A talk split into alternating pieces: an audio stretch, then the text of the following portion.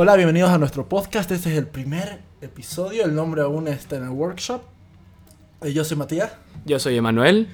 Y bueno, con esto estamos empezando nuestro primer episodio, que será simplemente leer un par de las noticias más importantes y destacadas de la semana, e introducir un poco el podcast, ¿no?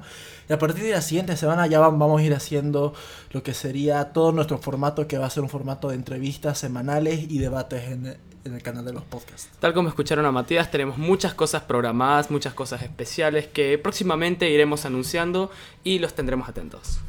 Entonces, bueno, comenzando con esta semana las, eh, las noticias, una que me pareció de las más interesantes cuando estaba haciendo el, el research es que Norcorea está haciendo una fortuna con robos de criptomonedas de alta tecnología, o sea, con robos de alta tecnología de criptomonedas. Esto es muy interesante porque hay que saber muchas cosas para esto, hay que saber cómo funciona Norcorea y hay que saber cómo funcionan las cripto. Porque es muy interesante, porque robar criptos es muy, muy, muy difícil. Algo interesante sobre las criptos y Norcorea es que Norcorea desde hace mucho tiempo lleva se lleva manejando un sistema Juche comunista. Eh, la dinastía Juche es quien lleva gobernando este país por ya más de medio siglo, desde Kim Il-sung hasta Kim Jong-un en la actualidad, lo cual ha rechazado fuertemente el mercado y se ha establecido bajo una ideología nacionalista, lo cual lo único que prevalece y lo único que podría ser digno, entre muchas comillas, para los norcoreanos es lo que es creado en su nación. Su nación es lo que más importa. Fuera de ello, las criptomonedas, como ya pueden ver, es de un mercado muy capitalista, ¿o no, Sí, Matías? es muy libre mercado. de- y de hecho es lo más libre de mercado porque hace que puedas comprar lo que vos, todo lo que tú quieras, sin necesidad de que una entidad financiera sepa que lo estás comprando. Y eso es muy peligroso igual. Porque se usa mucho para tráfico de personas, de armas, de drogas, todo. Porque es eh, prácticamente es irrastreable. Es, es, es irrastreable, ningún tipo de banco o entidad tributaria podría saber que haces transacciones con las criptos. De hecho, se crearon con este fin. Aunque claro, puede ser una buena forma de darle un golpe al Estado que generalmente tiende a usar nuestros impuestos de forma indebida. Sí, que en especial en lugares como Norcorea, que el gobierno es sumamente corrupto, o Latinoamérica, los gobiernos socialistas y comunistas en general tienen, tienen esa tendencia, ¿no? Pero por otro lado se utilizó con fines inescrupulosos como puede ser trata de personas y también tráfico de armas. Algo muy interesante en esto es cómo se lleva a cabo este oxímoron, esta contradicción, cómo un país de un sistema juche comunista está tratando de llevar a cabo una acción bastante liberal. ¿Qué es lo que se trae de manos de qué es lo que se trae de manos el líder supremo? Claro, en sí el líder supremo de allá y todo el gobierno están muy mal económicamente. Y siempre tienen que estar comprando alimentos, estar comprando cosas eh, del exterior, en especial de China, es las personas que, bueno, los países que más le vende y, y Rusia, si mal no estoy, eh, que realmente tienen muy fuertes conexiones porque realmente no pueden generar todo el arroz, todo el trigo. No sé si cultivarán ya, sé que cultivan arroz, sé que hacen turnos nacionales para ir cultivando arroz. Pero, pero no sé hasta qué punto son, bueno, en ningún punto son autos, eh, autosustentables, tienen que vender cosas y ahora ya se ve que está tan mal su situación económica, su situación eh, de alimentos, que están comenzando a robar criptomonedas para tener algo de dinero para comprar eh, muy posiblemente comida o armamento. Así es. Norcorea es un país muy poco sustentable que de hecho lo único que se sabe de Norcorea es que es un país muy rico en armamento nuclear, el cual no lo utiliza para la venta o exportación, sino es un almacén de armamento nuclear. En caso de que una superpotencia tuviera la valentía o la osadía de invadirlos, Norcorea tendría cómo defenderse. O en caso de que sea manipulado por una superpotencia como lo es Rusia o China, tendrían a quien acudir. No Si, obstante, si tú fueras presidente de Estados Unidos, ¿invadirías Norcorea? déjanos aquí en tu opinión. Es muy interesante, la verdad, ese tema. Yo lo haría. Yo los pararía de una, los pararía en seco. No lo sé, usar armamento nuclear a estas alturas significaría el inicio de una guerra mundial y el fin del mundo como lo conocemos. Sí, pero el socialismo igual.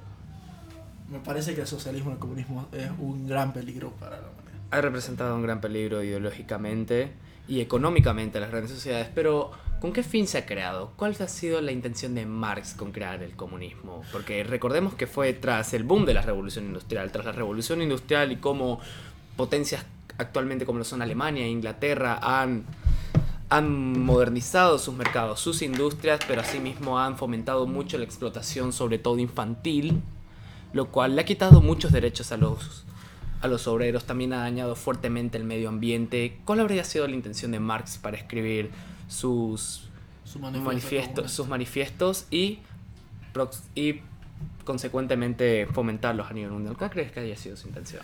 Claro que, a ver, pensándolo bien y, ref- y reflexionando un poco, la idea del comunismo es hermosa, es algo hermoso. Y ojalá pudiéramos vivir así, pero el ser humano eh, es muy avaro y codicioso por naturaleza. El ser humano siempre quiere más. El otro día eh, escuché un amigo decir, un amigo que tiene mucha plata y que tiene muchas cosas, decir, cuando me compre mi Play 5 yo voy a ser feliz. Y lo escuché decir lo mismo hace un tiempo cuando dijo, cuando me compre mis AirPods voy a ser feliz. Y siempre busca más. Y, y eso es un lado malo del capitalismo que nos hace muy consumistas. Que siempre queremos más y más y más y más y más. Pero así es el ser humano. Y siempre ha sido así. Y de hecho incluso yo creo que desde la antigüedad el siempre querer más es lo que nos ha hecho llegar a ser la especie dominante del, eh, del planeta. Porque el ser humano nunca, eh, nunca está satisfecho, nunca va, eh, dice, llega a la luna y ya está. Siempre ahora queremos ir a Marte y después va a ser a Titán y después va a ser afuera del sistema solar y así. O sea, yo creo que realmente eso es lo que hace grande al ser humano, pero que a la vez nos hace consumistas, nos hace robar y nos hace humanos en todo sentido.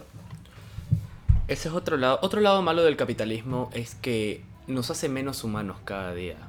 De cierta forma que únicamente estemos enfocados en el dinero, en ganar o, como habíamos mencionado, en ser la especie dominante. Hemos dejado al lado nuestra felicidad, nuestros sentimientos, lo que nos hace ser humanos, nuestra razón igual, con el fin de. con un fin bastante tiránico de querer siempre dominar como que el capitalismo ha puesto en venta lo que es el ser humano, porque muchas veces las grandes industrias o la sociedad en sí misma te, ven- vende, si no tienes tal cosa no eres un verdadero hombre, o si no tienes tal cosa no puedes ser feliz, porque siempre tienes que estar comprando algo o estar apuntando a algo para ser feliz, pero ¿eso realmente nos hace felices? ¿Se nos ha quitado nuestro sentido de humanidad? Quisiéramos saber su opinión. Eso es, un- eso es algo muy interesante y es algo muy profundo que vamos a dejarlos pensar y nosotros igual lo vamos a pensar y lo vamos a dejar la siguiente semana y vamos viendo la segunda noticia del día y hoy la verdad es que queremos que sea una introducción corta porque solamente va a ser una leída una leída rápida de, la- de las noticias y a la siguiente semana ya tenemos contactado al invitado de la siguiente semana y tenemos una lista ya de 15 invitados ah, para las semanas consecuentes y obviamente la vamos a ir alargando porque esto da para largo. Bueno, entonces la segunda noticia es que el ejército ruso bombardeó un edificio residencial y mató a 15 personas en Ucrania del Este. Algo interesante sobre el conflicto ruso-ucraniano es que ya no se habla mucho de él, Pero sigue muy activo. pero sigue muy activo. Y Es cada algo, día está más fea la cosa. Es algo muy triste que los periódicos y las grandes editoriales hayan dejado de cubrir un asunto tan delicado que requiere mucha información ya que la prensa amarillista y la prensa sensacionalista se aprovecha con el fin de vender una nota que no es del todo real o una nota que está adherida a cierta ideología o partido político, pero, los par- pero actualmente los periódicos no cubren dicha noticia, están más enfocados en cubrir farándulas o noticias irrelevantes para nosotros en lugar de cubrir un conflicto que hasta el día de hoy sigue muy vigente y está cobrando muchas vidas. Si tú fueras Dios, ¿pararías la guerra ahorita? ¿O dejarías que la humanidad tenga esta pequeña guerra y aprenda de su error al final? Que, es igual muy interesante, la humanidad aprende, aprendemos de nuestros errores. Y que la, o sea, tú pararías esta guerra sabiendo que quizás después podría evitar esta experiencia una tercera guerra mundial. ¿O dejarías, o, la- o- o dejarías que todo pase igual? Algo interesante sobre Dios, las guerras y el mal, se puede hacer mención a Epicuro sobre ello, que él planteaba que planteaba la paradoja de la omnipotencia y de Dios en sí, que cualquier cosa que sucedía le quitaba a Dios su postura de Dios. Por ejemplo, si la mal existe y Dios no quiere acabarlo, pero puede hacerlo, entonces no es bueno del todo. Pero si no pudiese acabar con él, entonces no es todopoderoso, lo cual invalida su postura como Dios, su naturaleza como Dios. Claro, Dios no puede ser todopoderoso y todo bueno a la vez. Es, es imposible, por definición. Claro, Porque es una, es una, es una gran paradoja. Es una gran paradoja, sin embargo, ya ha sido refutada en muchos años de estudio, desde San Agustín hasta Santo Tomás de Aquino, que se aplica una simple ley de la filosofía, que es la ley de no contradicción. Dios no puede contradecirse a sí mismo, Dios no puede contradecir su propia naturaleza. Ahora, en tanto a Dios y las guerras, bíblicamente Dios nos ha dado el libre albedrío. Entonces, el mal generalmente es consecuencia de las decisiones del hombre. El hombre, el mal reside en el hombre, es lo que genera el hombre. Y Dios no va a obligarte a que sigas su camino. De cierta forma va a dejar que tú construyas tu camino y que ese mismo te lleve a la perdición. Si tú decides seguir su camino, pues serás salvo, pero si no, ya ves lo que ocasionas. Ese es el mal que ocasionas. El mal es de consecuencia de las decisiones del hombre, y el mal en sí es parte de la naturaleza del hombre. Como bien había mencionado Maquiavelo, el hombre es malo por naturaleza, no obstante se hace bueno y encuentra la redención en el camino. Por lo cual, el mal es algo que está en decisión del hombre. Si yo fuera Dios, personalmente, acabaría con el mal. Pues no quisiera, no quis, personalmente, desde mi lado más humanista y sensacionalista, por así decirlo, no me permitiría ver a seguir viendo personas sufriendo inmerecidamente. No obstante... Pero les quitarías el libre albedrío. Pero les quitaría el libre albedrío. O sea, si tú fueras un Superman serías más tirando hacia el del universo de Injustice que tirando así un Superman ah, más clásico. Más... Es una pregunta bastante interesante, de hecho. Porque estás, estás planteando de que destruir el mal involucraría destruir al hombre en sí. Claro, porque el mal está muy, muy arraigado, al arraigado en la naturaleza del hombre, cuando el hombre está en desesperación. Porque hay que saber que mucha gente, o sea, claro que hay gente como los políticos que roban porque quiere más, pero después también hay gente que no tiene nada y roba un pan para poder comer.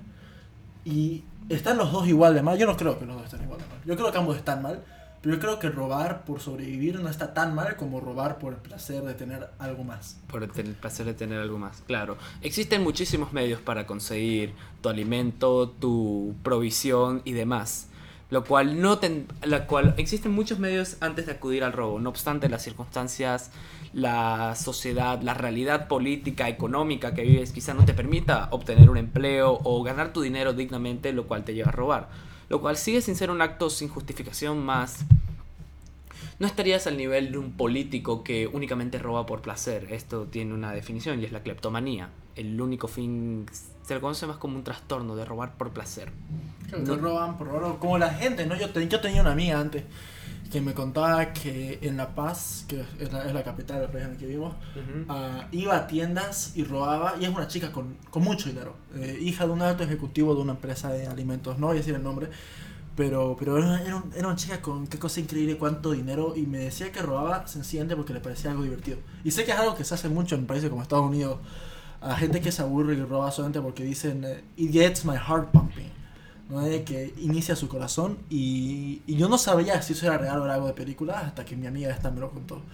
Y fue como, wow, como estás mal, anda, al psicólogo, porque, porque eso no está bien. O sea, robar así, robar no está bien y encima que hacerlo solo por, por diversión, sabiendo que tenés suficiente plata para pagar esas papas fritas que estás robando, ah, es algo loco. Como mencioné, es un trastorno que requiere atención psiquiátrica y psicológica con el fin de evitar seguir haciendo daño a tu ambiente, porque no solo únicamente manchas tu nombre al robar, sino también dañas el trabajo de muchos años de vida de una persona o le básicamente estás robando el trabajo de una persona con lo que se sustenta prácticamente. Y dime, ¿tú alguna vez robaste por placer? Quisiéramos saberlo. Sí, eso sería algo interesante. Eso sería muy interesante. Y bueno, yo creo que con eso podemos acabar el primer episodio. Algo más un episodio más corto, los siguientes episodios se van a dar menos una hora. Sí. Pero yo creo que este episodio igual lo mantenemos algo más corto, solo noticias sin entrevista, que siempre va a ser la parte más larga, eh, junto con introducción del invitado. Y bueno, por nuestra parte eso es todo. Recuérdenos que nos pueden seguir, estamos en Apple Podcast y en Spotify y en Anchor. Y bueno, eso es todo. Síganos en las redes sociales y con el nombre que estén viendo ahora que aún no lo decidimos. Y, pero el nombre ya les va a estar saliendo en pantalla en el podcast. Y eso es todo sobre nuestra parte. Que les vaya muy bien. Que les vaya muy bien, que tengan buena noche. Hasta luego.